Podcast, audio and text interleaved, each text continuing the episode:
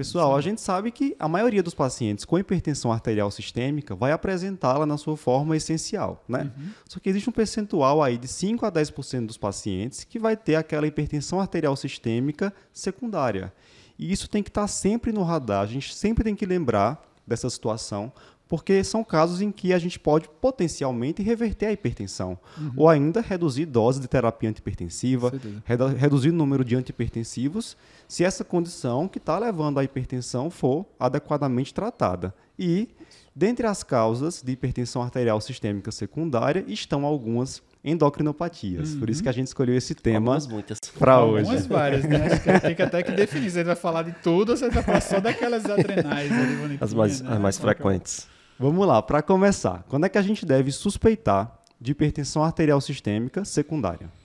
É, eu acho que cabe a, cabe a suspeita, como o nome está dizendo, né? sempre que você vê alguma coisa muito fora da rotina, né? Então, assim, se você vê uma, uma hipertensão com um controle muito difícil, aquela história do paciente já está classificando ali na história da resistente, né? O paciente já está usando três drogas para controlar ou precisa da quarta droga para controlar. É, paciente que faz hipocalemia, né? Que é uma coisa bem clássica. Paciente que abre hipertensão muito jovem, né?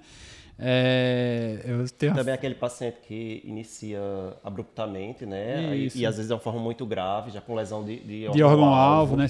É aquela desproporção entre tempo e, e, e situação, né? né?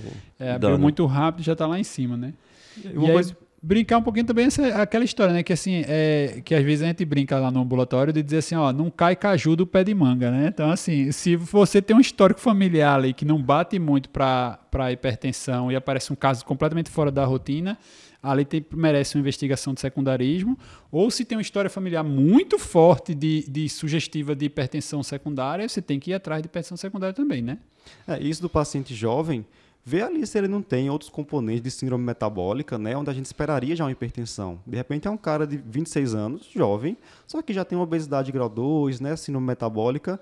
A gente esperaria uma hipertensão essencial nesse contexto, né? É. Não pensaríamos tanto em hipertensão é, secundária. Nem sempre, porque é jovem, é secundária, né? Como Isso. você está falando. É. é. E às vezes também é, tem aquele cuidado também para não achar que é secundária, quando na verdade é má adesão, é, o paciente não tá ou a, a, as drogas não estão otimizadas, você precisa otimizar melhor antes. Perfeito. O paciente tem associado a obesidade, como o micro citou, ou tem a apneia do sono, que é outra é, coisa que pode lembrar, causar. Lembrar essa história, que a apneia do sono é uma causa de hipertensão secundária, talvez a mais prevalente.